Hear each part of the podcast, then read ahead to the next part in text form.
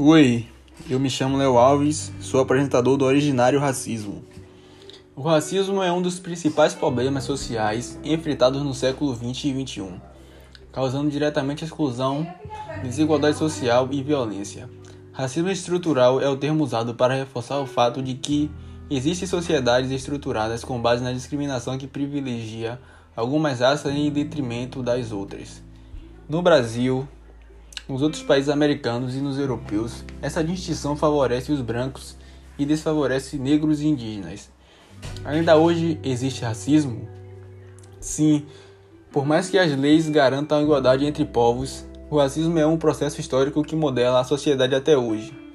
Uma prova disso é, com, é o contraste explícito entre, a, entre o perfil da população brasileira e sua representatividade no Congresso enquanto a maior parte das, dos habitantes é negra, 54%, quase todos, 96% dos os parlamentares são brancos.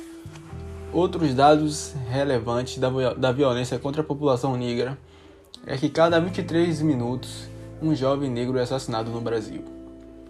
Por que é importante falar sobre isso hoje? Por mais que o debate e o combate tenham evoluído, tanto com a criação de novas leis e, e políticas públicas, quanto com a conscientização sobre como o racismo é um elemento que integra a organização econômica e política das sociedades. É discutindo e debatendo ponto de vista que caminhamos rumo à democracia racial. Porque o racismo é estrutural. Essa estrutura social que possibilitou a manutenção do racismo ao longo da história inclusive do Brasil, pode ser contada a partir da própria lei, das próprias leis do país. Algumas delas são da época em que os negros eram escravizados, é claro. Mas, mas outras vieram depois da abolição. Um exemplo disso é a própria Lei Áurea de 1888. Além de o Bra Brasil ser o último país das Américas a aderir à libertação das pessoas escravizadas, a população negra que vivia aqui se viu livre, porém sem opções de empregos ou educação. E a lei não é suficiente para resolver o problema? Infelizmente não. Racismo é algo maior do que discriminação ou preconceito. Diz respeito a formas nem sempre conscientes e também coletivas de desfavorecer negros e indígenas e privilegiar os brancos. Em sociedades como a brasileira, o racismo determina a forma como pensamos. Assim, a cor da pele significa muito mais do que o traço da aparência. Ela é associada a capacidades intelectuais, sexuais e físicas. É como se ser negro estivesse associado a qualidades físicas apenas, a dança, os esportes, o trabalho pesado e não intelectuais.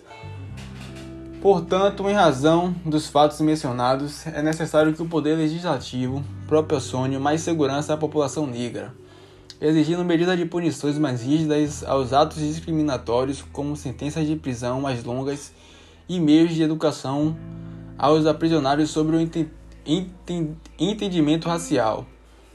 Ademais, é fundamental que o governo estadual exija de todos os órgãos públicos maiores espaços para a inclusão dos negros, seja, na, seja no âmbito educacional, de emprego ou lazer. Além disso, é imprescindível que o Ministério da Educação, em parceria com as mídias, crie, crie programas escolares e campanhas de forma a conscientizar as crianças e todas as pessoas do quão prejudicial é o preconceito.